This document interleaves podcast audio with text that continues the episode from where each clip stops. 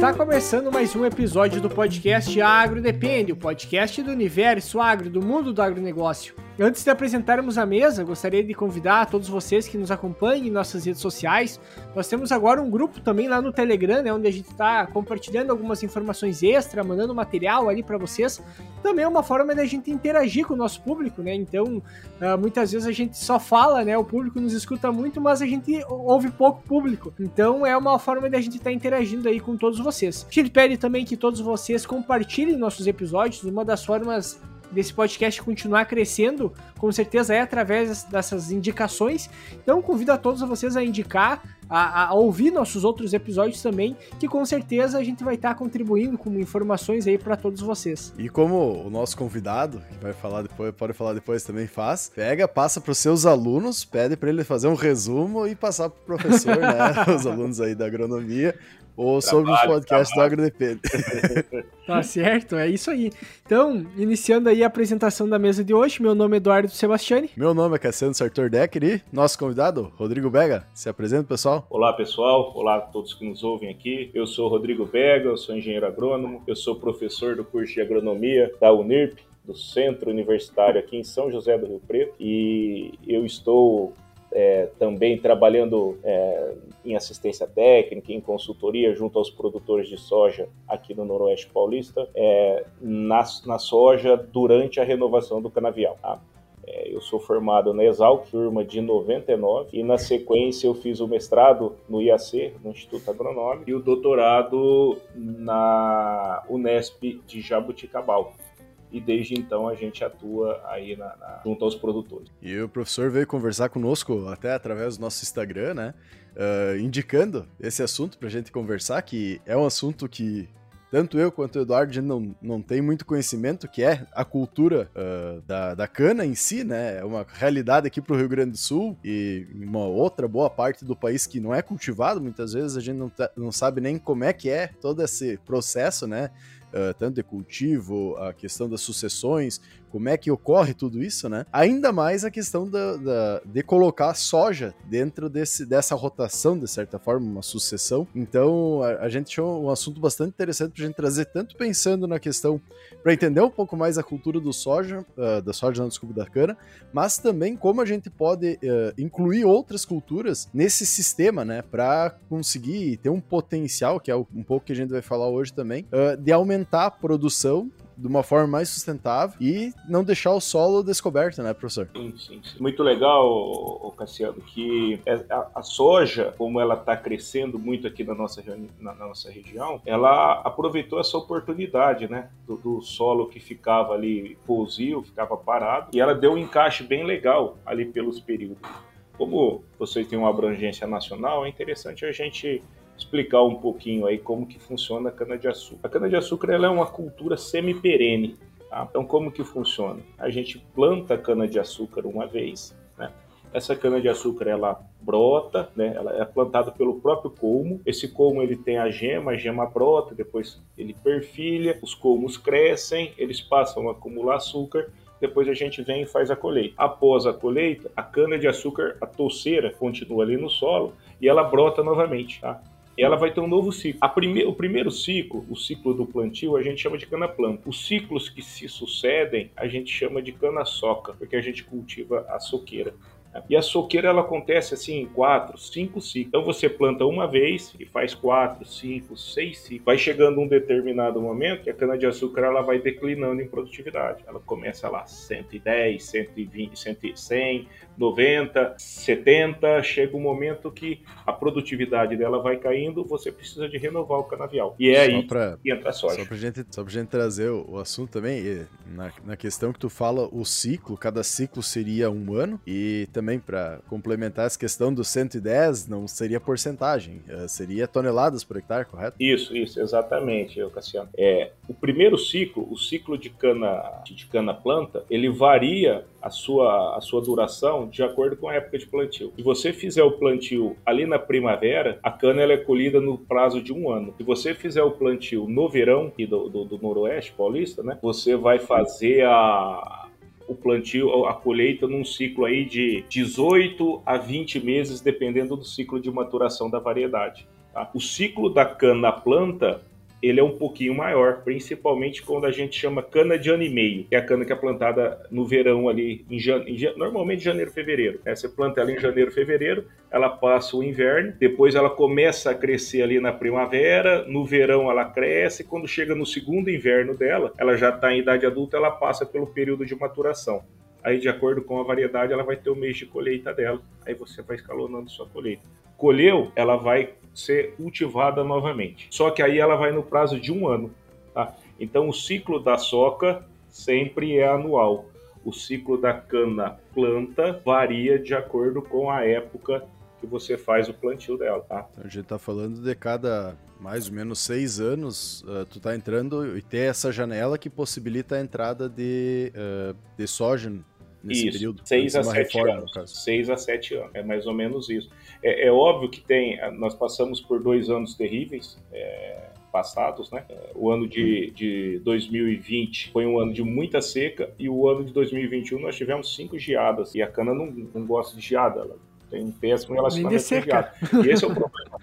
E, e ela tem esse problema que a gente tem que entender. A soja, ela não fica os 12 meses no campo, né? Ela, você encaixa ela na melhor época. A cana de açúcar, ela vai passar pelo inverno, e vai passar pela seca. E o que, que aconteceu?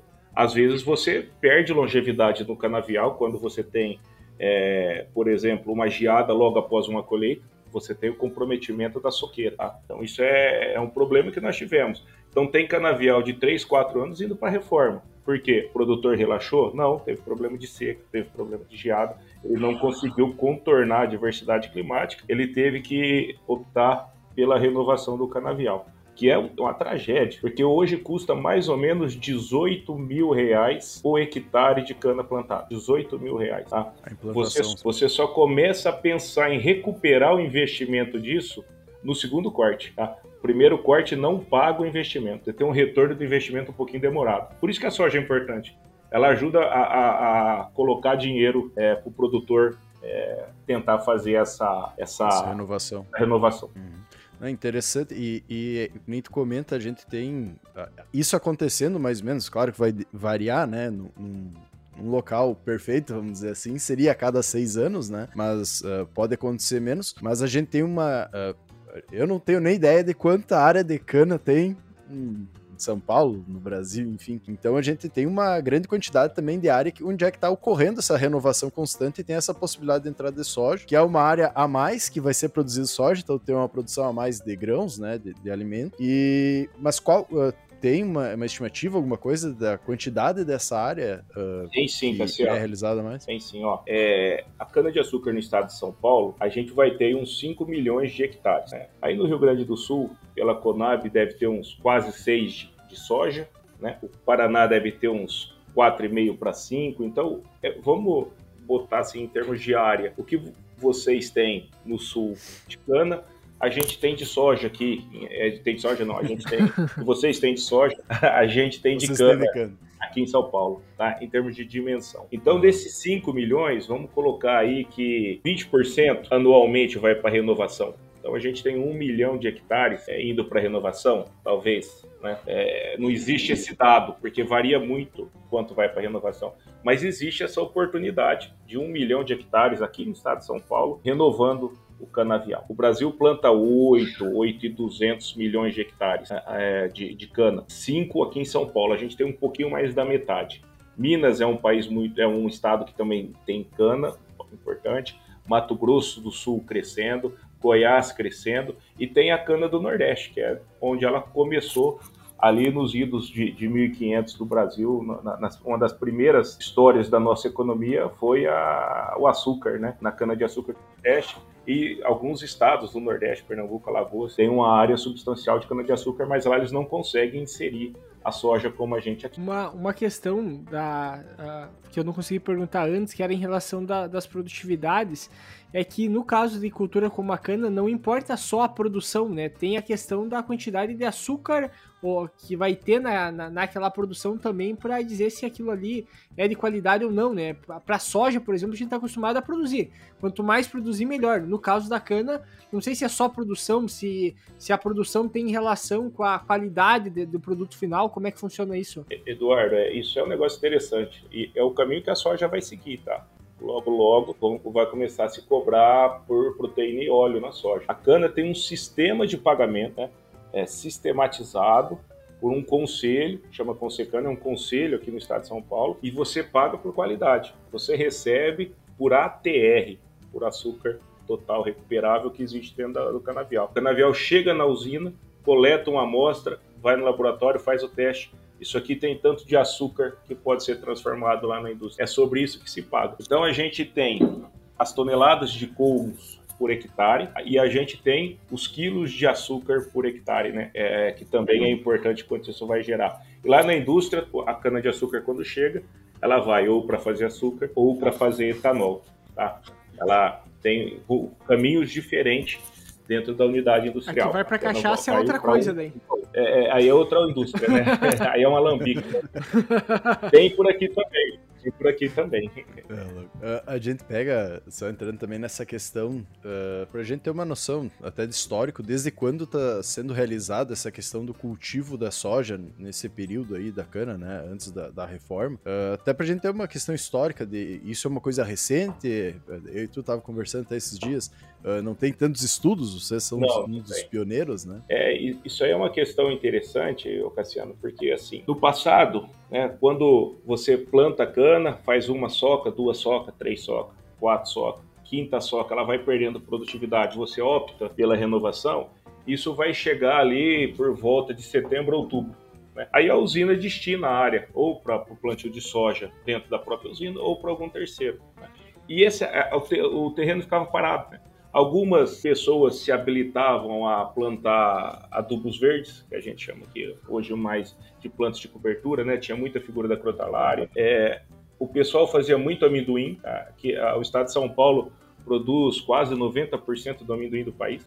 E tinha muito forte a presença do amendoim. Só que o amendoim dá embaixo da terra, na hora de arrancar é, é mais difícil. O amendoim chega em março, em março geralmente não chove, quando o ranco fica metade dentro da terra e o ciclo do amendoim é muito longo, atrasava o plantio do novo ciclo do canavial. Aí a soja puf, pegou essa oportunidade, essas variedades mais novas, ciclo de 105 a 115 dias, ela deu um encaixe certinho. Você planta ela em outubro, meio de outubro a final de outubro, consegue colher ela ali no comecinho de fevereiro e entregar a área para a usina plantar a cana, o novo ciclo, em fevereiro, final de fevereiro, pega o final das chuvas de verão, início da, das águas do outono, é, o canavial se estabelece, passa o inverno para começar a crescer em setembro, é, no, no, na entrada da primavera. Uma, uma, uma questão, por exemplo, uh, a produção da cana em si, como é que ela fica? Tu comentou do amendoim, né? Que o problema do amendoim é que ele dá muito problema de erosão. Mas como é que fica esse solo durante o cultivo da cana? Não tem problemas assim? Porque tu não tem, tu não vai ter necessariamente palha naquele sistema sobrando. Uh, porque assim, a gente entende sistema produtivo geralmente como? Uh, ah, para nós, né? Tu vai colocar, fazer rotação de cultura, tu vai botar mais palha, vai colocar mais sistema radicular, vai estruturar aquele solo, precisa fazer N processos, digamos, para te ter um sistema bem produtivo. No caso da cana, por ela ficar muito tempo ali na, na, naquele ambiente, no caso de fruticultura, o pessoal faz também semeadura. Uh, Uh, semeia outras coisas no meio das frutíferas ali, né? Que vão ajudar a botar influenciar dentro daquele sistema, até mesmo fornecer alguns nutrientes, alguns consórcios no caso, né? No caso da cana, não é feito nada ou, é, ou ela vai ficando durante esse período basicamente ali no sistema? Normalmente a cana ela ocupa solteira todos os ciclos, tá?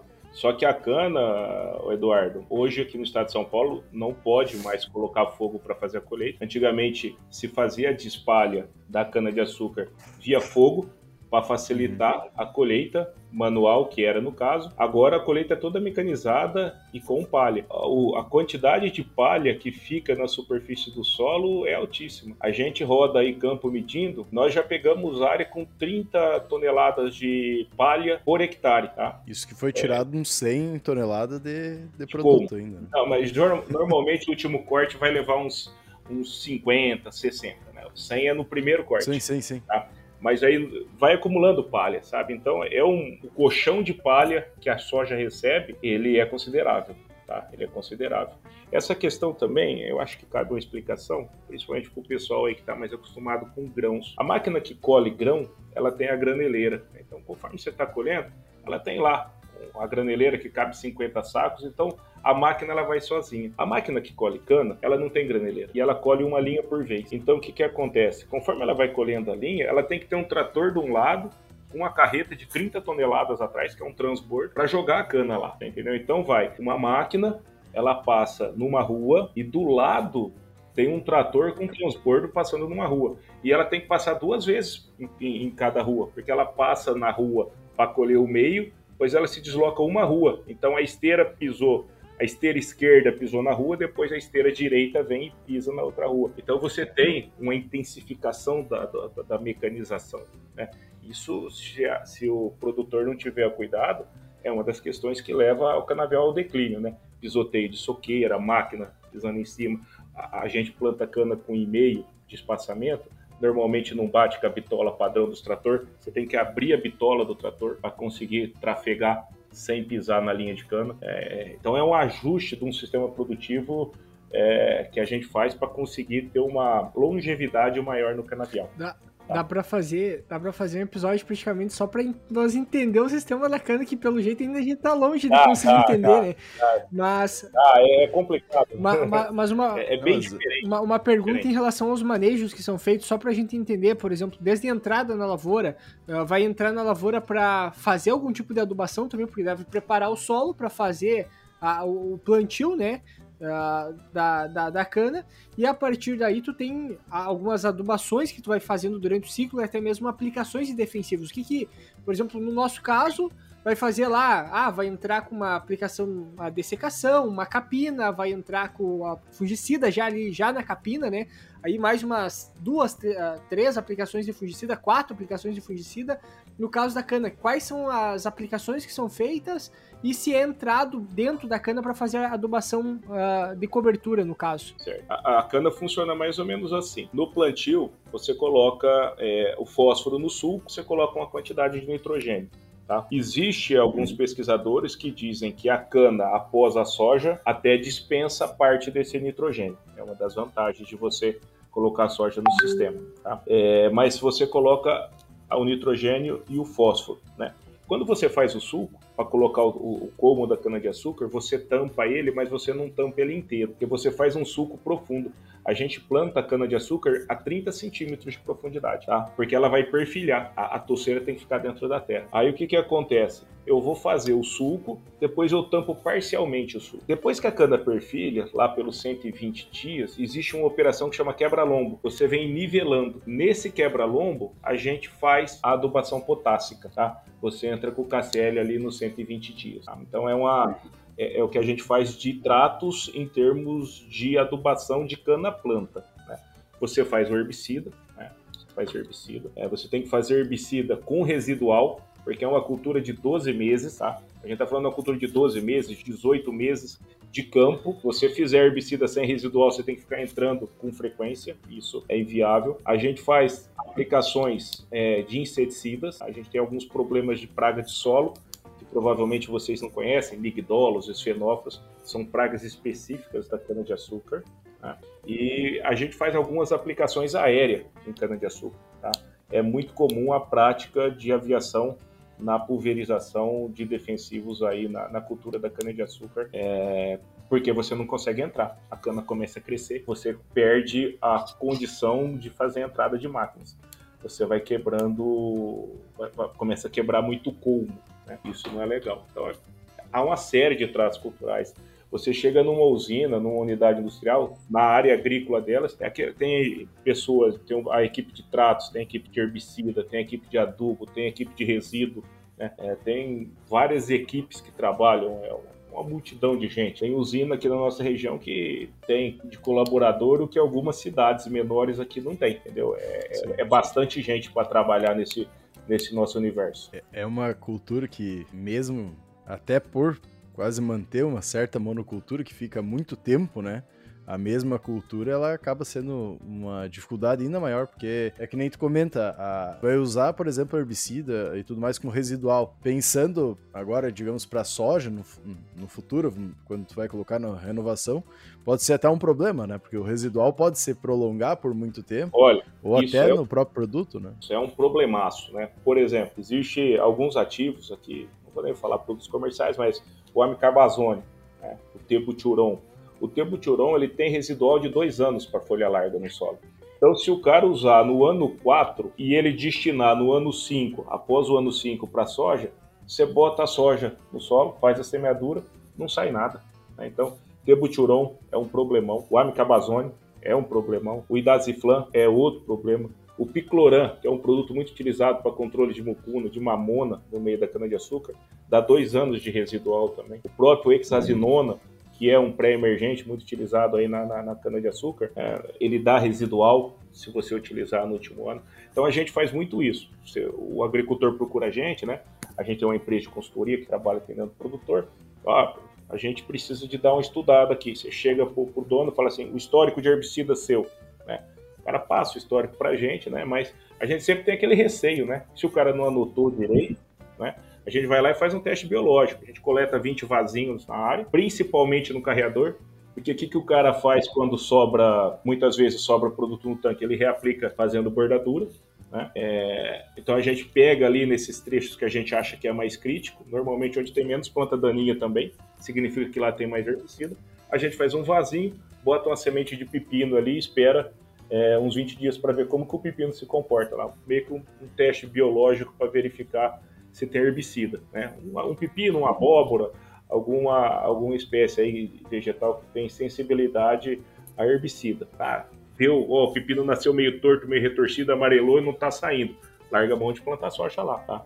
Larga a mão de plantar soja lá, o cara destina aquilo lá para pousio, ou tenta fazer um milheto, tenta fazer uma, uma cultura que, que não tem sensibilidade àquele, àquele ativo. Né? Então, são, são problemas que a gente enfrenta quando você tenta encaixar a soja aí nesse período que, que o solo fica vazio.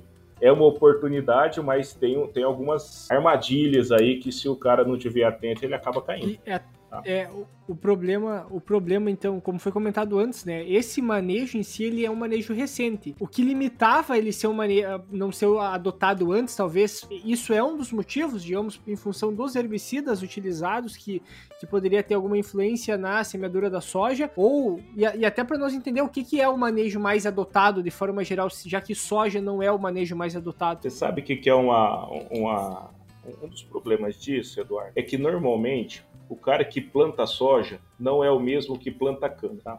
O cara que planta soja, ele arrenda a terra do cara da cana. Aí o que, que acontece? O cara da cana, ele não pensou na soja há três anos atrás. E de repente ele botou um tebutirão no solo. Tá? E de repente botou até numa dose mais pesada, porque ele estava com um problema ali de quando tem ali no intervalo de aplicação 2, intervalo de aplicação não, intervalo de dose, 2 a 3 litros por hectare. Se optar pelo 3, você está usando uma dose mais pesada.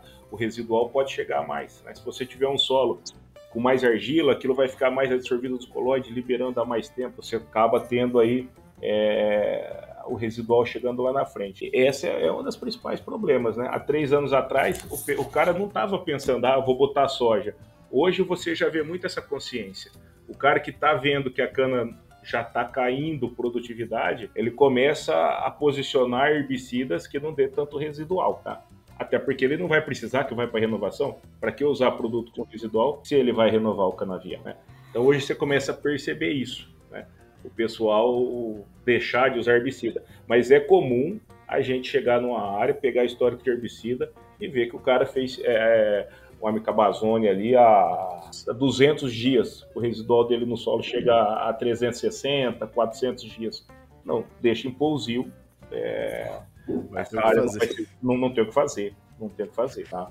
é interessante a gente comentar um pouco sobre todo esse complexo que é realizado dentro da, da cultura da, da cana, né? Pra gente também começar a ter uma ideia das dificuldades que deve ser a produção de soja, né? A questão do herbicida, pelo que eh, pelo que a gente tá comentando, é só uma, porque a gente vai pegar muitas vezes questão de plantabilidade, excesso de palha que vai ficar, que nem tu comenta, a questão de solo extremamente compactado, né? Que a gente comentou nas ruas, às vezes passa duas é. vezes o, o, pneu e mais o, o, o trator puxando aí o, um carretão, vamos dizer assim, com a, com a cana. Então, Exato. Vai ter toda a questão de falta de Bradrhizobin, por exemplo, na área, né? Muitas vezes não vai ter tanta matéria orgânica disponível. Uh, tu comentou antes que a cana é uma cultura um pouco mais rústica, né?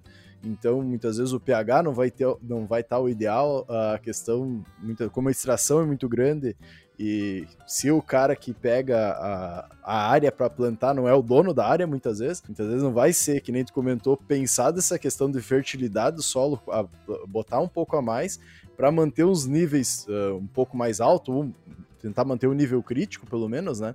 Para conseguir ter um uma melhor aproveitamento dessa soja plantada após cana, né? Então isso é, é, são vários desafios que acabam entrando, né? Eu acho interessante a questão da compactação, viu, viu Cassiano? Porque as linhas que passa a colheita, elas são, com o advento da agricultura de precisão, você tem a linha de tráfego. É tudo no piloto automático, quase. Então você tem o lugar que passa certinho. Esse lugar que passa é muito complicado, ele está compactado. Você vê essa diferença no campo, né? Você tem que plantar, fazer a semeadura com a haste sulcadora, não dá para fazer no disco duplo. Isso foi até um dos, um dos trabalhos de, de TCC que a gente está orientando. A moçada vai defender agora em outubro, novembro. E a gente testou modalidades de preparo após a entrega da cana antes de plantar soja. E deu uma conclusão bem legal. Se você for fazer plantio direto, né, plantar direto na palhada, tem que usar a sucadora. E se quiser usar o, duplo, o, o disco duplo, na, ali na, na, distribuição da adubo, fazer uma subsolagem e uma gradagem leve só para dar uma nivelada no terreno. Não faça o disco duplo em área é, sem preparo, que a germinação cai lá embaixo. Então a gente tem esse problema de compactação em razão do, do tráfego de máquinas que é muito pesado ali. Né? Não tem como colher a cana sem utilizar das máquinas. Outra questão que você disse é a fertilidade. A fertilidade vai declinando. A cana extrai muito. A cana extrai aí 170, 180 quilos de potássio, 100, 120 quilos de nitrogênio por ciclo agrícola. Tá? E extrai cálcio, extrai magnésio, extrai fósforo. E o que, que vai acontecendo? O V% vai caindo, a, a próprio ciclo agrícola é, vai, vai acidificando o meio, né? E você, a gente pega a área aí que você, a usina destina ou o produtor de cana destina para soja, o V% está 25, 30, né? Isso em setembro, e o cara vai plantar a, a cana de açúcar em outubro. O que que faz? Não, vai fazer calagem? Não dá tempo, né? Não dá tempo do calcário reagir no solo. Talvez lá para o final do ciclo do, da soja vai ter algum benefício, mas aí já comprometeu nodulação, é um trabalho do professor Tarles Tisch, que está sempre aqui no, no, no, podcast, que ele mostra o impacto que você tem na nodulação quando você tem V% baixo, pH baixo. Cai demais. Né? É um dos grandes problemas.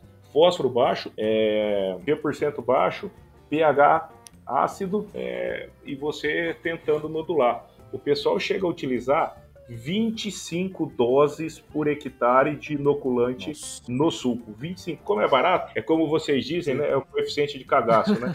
Vou botar 25 doses de inoculante. É barato? É R$3,50, R$4,00 a dose? Vou botar logo 25. É, o cara joga a dose lá em cima.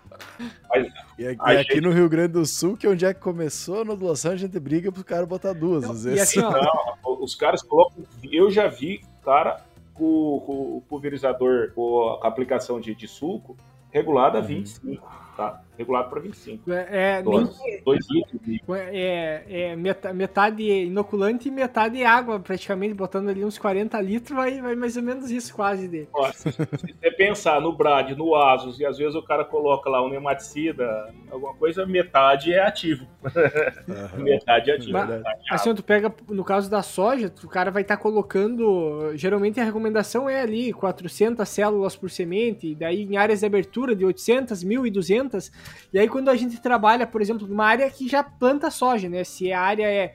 O ideal é colocar de 400 a 600 células por semente, com duas doses muitas vezes, né? Na concentração do inoculante, muitas vezes tu tem lá seis vezes já mais do que a planta precisa. Imagina a quantidade Sim. de vezes a mais da necessidade da planta colocando com 20 doses. Até, é. até uma vez a, a, a Caroline, não é Caroline, que gravou um episódio com nós, o Cassiano talvez vai lembrar o nome certo dela. Carolyn. Carolyn, isso. Que ela fez um trabalho em solo ácido trabalhando com azospirilo, que seria uma forma, digamos assim, né, de de reduzir, digamos, essa, esse dano em solos mais ácidos. Mas o questionamento é, se o solo tá ácido, não tá numa condição favorável para soja, a cana, obviamente, é uma cultura que se adapta, é muito mais adaptada a essa, a essa condição, né? Se o produtor de cana já levasse esse solo mais estruturado mais corrigido, ele teria ganho ou para a cultura da cana isso não é interessante? Não, isso, isso é uma das coisas que a gente busca, né? Tem bastante gente, tem bastante produtor, tem bastante usina que leva o solo bem equilibrado. Tá? O pessoal faz lá, como, como o professor Witt fala sempre, um ano calcário um ano gesso, um ano calcário um ano gesso, sempre que mostrar a necessidade, para que você chegue ali no quinto, sexto ano sem o problema é, da saturação, com o pH um pouquinho mais, acert, mais ajustado à, à necessidade, é, pensando até na cana do futuro na renovação seguinte e principalmente, o que eu acho mais importante, é a longevidade do canavial. Você tem 18 mil reais num custo de reforma, um ano que você consegue postergar essa renovação, é lucro. É, é lucro você deixar de. É, você ganhar um ano em cada ciclo, em 4, 5 anos você ganha uma reforma. Tá? Então, de repente, Sim. você manejar o solo. O pessoal trabalha muito aqui na nossa região com aqueles calcários mais finos, os óxidos de cálcio, né, os fillers, faz algumas aplicações. Inclusive, isso foi outro TCC que nós fizemos. A gente aplicou o TCC, o, o calcário o óxido de cálcio em superfície e analisamos ali, fizemos análise de solo de 5 em 5 centímetros. A concentração, a correção ficou limitada ali na camada superficial superficial,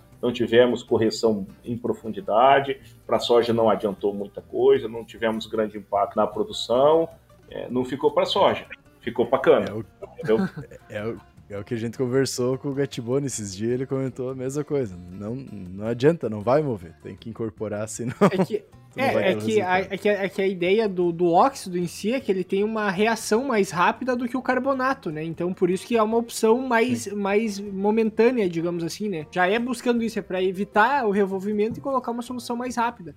Mas nem sempre vai o ser. Pessoal fica superficial. Né? Sim, mas. O pessoal usa muito óxido na cana-de-açúcar no cultivo. Né?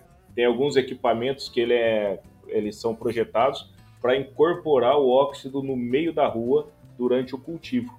Né? Você, faz, você coloca, o pessoal faz muito óxido no fundo de sul também, tá? no fundo do sulco de plantio, mas para no, meu entendimento, pela dose, o objetivo ali é dar cálcio para a planta fazer é raiz. Muito mais fornecimento de cálcio do que correção, né? Até, até porque eh, muitas vezes o pessoal trabalha com, com alguns produtos nesse sentido, trabalhando na linha, e muitas vezes acha que está dando resultado por causa de correção, mas na verdade o que está respondendo é o cálcio, né? Tá? Tem uma, uma falta de cálcio muitas vezes no sistema e aí acaba fornecendo mais e acaba melhorando a questão da produtividade de forma geral. Mas, mas é interessante. Por exemplo, nesse tipo de caso, seria interessante uma estruturação diferente, né?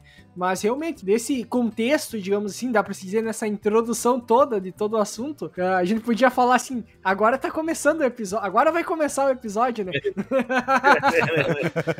Exatamente. Dá, dá pra se dizer assim, ó, que é uma. É bem desafiador mesmo. É, parece ser realmente bem desafiador. É aquele tipo de coisa que o cara olha e já fala assim, pá, mas isso aí é muito complicado para fazer, né? Então é, é realmente uma quebra de paradigma, dá pra se dizer. Mas a, a gente vai quebrar os paradigmas, Cassiano Eduardo, quando a gente começar a pensar na agricultura de sistema. Você tem um canavial com nematóide, comece a tratar o nematóide na cana, né?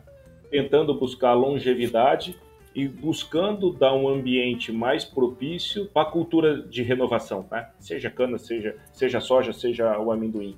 Né? Pensar em chegar com o V% mais a níveis aceitáveis, o pH é, mais equilibrado, para que você tenha um sistema mais equilibrado. E, e isso a gente vê, tá? isso é perceptível e aí em algumas unidades. O, o, pessoal interessado nisso, buscando isso. A gente tem alguns ensaios é, em campo instalado justamente é, nessa linha. Eu, eu, penso que isso é o futuro. Né? É, não deixar o ambiente degradar para a cana durar mais, economizar na reforma e quando precisar de fazer reforma, tá com um ambiente melhor para a soja que vai entrar ali uma vez a cada 5, 6 anos né, nessa gleba. É como a gente acaba ouvindo de bastante gente que utiliza realmente a rotação de culturas, todo o processo, a observação, muitas vezes uh, você cai naquela questão de ganhar o dinheiro um pouco mais rápido, vamos dizer assim, né? uh, usando, por exemplo, aqui tem alguns locais que usa uh, planta milho pós soja safrinha, lá para o Mato Grosso tem muita gente que planta uh, soja e depois milho safrinha, né? Então muitas vezes fica nesse ciclo e acaba não uh, desenvolvendo um pouco melhor o próprio solo e tu acaba começando a ter problemas, que nem a, é, é a questão do nematóide que acontece muito lá para cima e às vezes é, tem que deixar dois, três anos sem produzir essas culturas que geram um pouco mais de terreno por causa para tentar diminuir essa quantidade, né? E daí entra muito nas oportunidades que, que, querendo ou não, a gente deixa de aproveitar o que esses novos sistemas até possibilitam uh, ah, para que a gente consiga ter uma lucratividade maior, com uma sustentabilidade maior, né? E creio que é uma questão que essa cana Uh, antes da renovação, pode vir, porque, que nem a gente comentou anteriormente, uh, ele já dá uma renda para o cara reformar, querendo ou não, né? Então já é uma entrada de fluxo de caixa para auxiliar nisso. Quais outras questões que uh, esse sistema acaba auxiliando também para que a gente tenha uh, um desenvolvimento sustentável e também para que os produtores comecem a aderir a essa tecnologia, vamos dizer assim, esse novo, novo manejo, nova forma de produção. Né? Ô, ô Cassiano, eu vou dar um exemplo para vocês. Vocês devem conhecer o projeto lá do pessoal da, da Federal de Santa Maria, o Soybean Money Maker. Eles fazem uma análise ali da sustentabilidade da lavoura de soja. E nós fizemos a avaliação disso em algumas dessas lavouras em canavial. E a emissão dos gases de efeito estufa foi bem menor nas lavouras de soja em canavial, porque em alguns casos não se usa adubo. Tem dois resíduos específicos na, na cana-de-açúcar, que é a vinhaça, que é obtida na produção de etanol, e a torta de filtro, que é obtida na produção do açúcar, um tem potássio e o outro tem o fósforo. E você fazia a aplicação desses produtos com muita recorrência nas áreas. Tem lugar que você chega, o, o potássio está em 6 milimol para nós aqui, né? 6 milimol, bem, bem alto, bem alto. Potássio, a gente pegou a área o ano passado, uma área aí, essa que foi aqui ter a melhor sustentabilidade, o fósforo estava 112 miligramas por decímetro cúbico extraído em resina aqui no estado de São Paulo. 112. A gente plantou a soja só com a semente e com inoculante, só com a semente e com inoculante, e fizemos os tratos fitossanitários. A soja deu 78, 80 sacos de média. Tem os adubos. Ah, mas Imagina esse, não, esse não é um solo ácido, ou é? Esse não é, mas é um solo que teve à disposição fertilizantes. Não, mas é um baita resultado. Então, não, não é só dificuldades. A gente tem áreas que são muito importantes e que a gente é, relate aqui, porque o agro é tão, tão cobrado, tão criticado muitas vezes, né? Mas a gente faz muita coisa boa, né? Produzindo Sim. soja sem emitir tanto CO2, e preservando o solo, colocando nitrogênio do solo que não precisava tirar de, de resíduo de petróleo. É, exatamente, não precisa de, de comprar é, derivado de petróleo para fazer ureia, usa fósforo, não precisa de gastar reserva de fósforo para fazer fósforo solúvel e nem potássio ficar tão desesperado. Mas essa é uma condição de aproveitar a oportunidade. Outra oportunidade que tem muito é a infraestrutura. Né? Quando a usina mesmo, a usina, né, a unidade industrial que cultiva a cana, ela vai fazer a soja, ela tem trator, ela tem, um, ela tem um pulverizador autopropelido, ela tem a, a, as carretas dos transbordos, ela tem os aviões que faz aplicação aérea. Então tudo é uma oportunidade, né? Ele aproveita a infraestrutura que ficaria parada esses dias. A cana pós-soja usa menos nitrogênio, isso é uma outra, uma outra baita oportunidade. Né? O, o dinheiro que movimenta tudo isso. Né? E, e, a gente não tem ainda pragas, principalmente as pragas de soja e cana semelhante. Né? O, geralmente o que afeta a cana não afeta a soja. E o que dá na soja não, não, dá, não, não resulta em problema sério. Talvez mais é, elasmo, alguma outra coisa assim, mas as principais pragas elas não são as mesmas. Então é, você não acaba viciando o sistema do ponto de vista sanitário. Né? Bem legal esses aspectos. É uma, é, é, um, é uma dobradinha cana-soja muito promissora, muito promissora é aquela mesmo. questão, né? Tu não tem o inóculo na, no ambiente, então tu já não vai ter o problema, pelo menos naquele período ali, como tu não tem uma grande quantidade na volta. Agora, também. agora eu vou te dar o contraponto. As 900 hectares aqui de cana que tem aqui na volta, o pessoal também não precisa fazer aplicação nenhuma na, na parte aérea. é. Há, dois, há dois anos atrás, quando você chegava pro produtor e falava que você ia fazer duas de fungicida na soja, os caras ficavam doidos. Tá? Os caras não aceitavam. Duas de fungicida, né? Hoje é mais comum duas, três, alguns fazem. É normal você chegar, o cara falar assim, não, eu não vou fazer terceiro de fungicida. A gente não tem problema de ferrugem aqui. Né? Relatos de, de, de, ferrugem aqui existem. E a gente tem um ambiente bem, é, bem cercado de cana, né? Então, o manejo sanitário disso tudo acaba sendo, acho que, mais fácil nessas regiões que têm é, áreas contínuas de soja como vocês têm aí, tem no Mato Grosso, né? acaba, acaba tendo vantagens demais também. Com certeza, com certeza. Economiza é, é. bastante é... nessa parte de manejo, porque tu não vai ter um inóculo, né? Dependendo da situação, é aquela história, né? Tu vai pegar uma área de abertura, tu não vai ter problema de patógenos de solo que vai estar tá atacando aquele sistema reticular. Dependendo da situação, isso não vai nem tratamento de fungicida químico.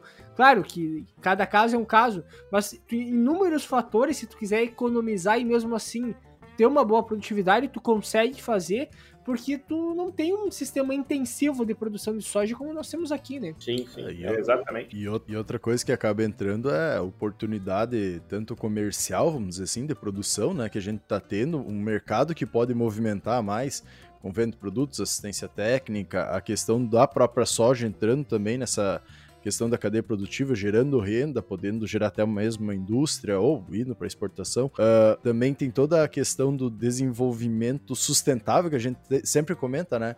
Uh, cada vez mais está sendo mais intensivo e mais sustentável ao mesmo tempo, porque está se olhando as oportunidades que tem para intensificar de uma forma mais sustentável, que nem tu comentar, logo pós-cana, se tu não faria nada ali, ia ficar num período que geralmente teria chuvas, tu ia ter problema de plantas daninhas, muitas vezes desenvolvendo, tu não teria essa questão de introdução do, do nitrogênio no solo, que ficaria posteriormente para a cana, tu ia ter problema de lixiviação do solo, e aí entra, vai entrando erosão, diversas outras erosão. coisas. Né? Erosão, desculpa. Uh, erosão.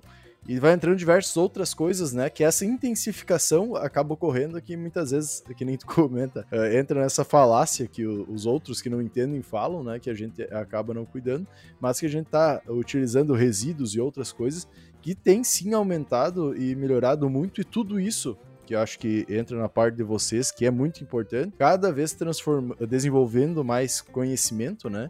Desenvolvendo pesquisas para uh, pegar algo que não era realizado ou não era realizado de uma forma mais correta e melhorando todo esse processo que traz, querendo ou não, uma, uma volta, vamos dizer assim, para a sociedade. A terra custa muito caro, né, meus colegas? A terra custa caro. Não dá para estragar e buscar outra. A gente tem a obrigação, como agrônomos, de manter essa, esse solo produtivo, esse solo sustentável. E as práticas existem, né? Muitas vezes a gente não conta, a gente não fala, a gente não divulga, né? É, o alcance de uma conversa como essa às vezes fica mais restrita ao pessoal do meio, uma pessoa que não é do meio muitas vezes não escuta e acaba passando batido. O, o pessoal dá, dá, mais destaque quando libera uma molécula nova de agrotóxico, que às vezes ela é até melhor do que uma antiga, do ponto de vista ambiental, quando tem algum fogo, algum desmatamento, que se lembra do agro, né? Mas o, o, dia a dia de cada produtor, de cada trabalhador, de cada técnico, é, é, óbvio, é óbvio, é do bem e é em busca da sustentabilidade, sem dúvida nenhuma. Exatamente. Professor, gostaria de agradecer aí uh, ter disponibilizado tempo, ter indicado também o assunto. Já fica o convite também para a gente fazer futuros episódios para falar, quem sabe especificamente sobre cana, ou falar da, de outras culturas que tem, Sobre que nem o manejo o da, da, cultura, né? Que é uma questão. Uhum. Sim, Exato. Sim. Que é algumas culturas, algumas coisas que está fora, muitas vezes, da nossa realidade. A gente sabe que são culturas que têm um grande potencial até de aumento de área ou uma outra oportunidade de exportação uh, no futuro. E muitas vezes a gente acaba esquecendo dessa diversidade que existe no Brasil, essa uh, não só no Brasil, mas na agricultura em si, né? E que a gente tem muito ainda a desenvolver e estudar. Uh, convidar, convidar o professor tu falar aí tuas, uh, tuas palavras finais também, comentar certo. um pouco mais sobre os trabalhos que está desenvolvendo, pode ficar bem à vontade. Então, professor, é, eu agradeço muito a oportunidade que vocês estão dando a nós aqui, né, no estado de São Paulo, falar aí para essa audiência qualificada que vocês têm. A gente está sempre à disposição tá, para falar sobre essas culturas é, que, que, muitas vezes o pessoal aí no sul não conhece, é, levar a, mensagem que, que, é tão importante aí da, do, do agro e sem dúvida alguma é, os podcasts em si é uma alternativa vamos falar assim, até de extensão, né? De extensão rural. Quando gente, eu já dei a disciplina de extensão rural, a gente ficava falando de dia de campo, unidade demonstrativa, tem que botar o item lá, podcast. Quanto que se gere, se transmite de conhecimento. No Agro Depende aí nos 100, quase 160, 170 episódios que vão ter. Eu já estar conversando com o Castiano aqui antes da, da gravação do episódio. Eu antigamente dava texto para os alunos lerem. Hoje eu mando eles escutarem podcast ó, assiste lá o, o professor Tardes Tischer falando de correção de solo? Porque o aluno vai escutar. É mais fácil ele escutar do que ele ler. Porque a figura dos nossos alunos aqui das particulares, eles trabalham, eles trabalham de manhã e estudam à noite. Ele não tem tempo para ler texto. O, a que gente se faz... foi forjado assim também. É, e nós não tínhamos o podcast.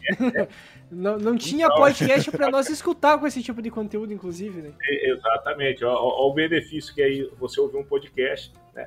é, te, te dar o conhecimento necessário. Faz o trabalho de vocês.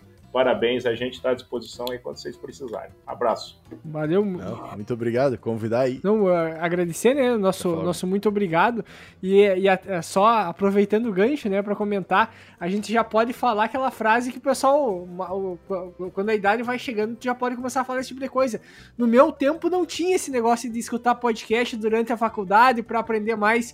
Então, tá aí o benefício de. Da, da, com o Ó, tempo vai vindo esses benefícios. No meu tempo, eu me formei em 98, né? No meu tempo não tinha Google, não tinha WhatsApp, não tinha celular, computador era 286, 386. Demorava 10 minutos para ligar, a conexão era discada. Se você quisesse um livro, um, um capítulo de um livro, um artigo, você tinha que pedir na biblioteca, demorava 20, 30 dias para chegar. Hoje. É, hoje, hoje, hoje é até algum pia velho que não ia se formar, né? Se fosse naquela época.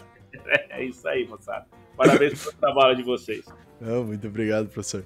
E convidar aí todo mundo também a ouvir nossos outros episódios, a nos seguir nas nossas redes sociais, uh, sempre buscando essa questão de aprender cada vez mais, passar também, convidar os amigos aí a escutar, porque com isso a gente consegue fazer o podcast chegar cada vez a mais pessoas. E por hoje era isso, e até a próxima, pessoal. Valeu, tchau, tchau.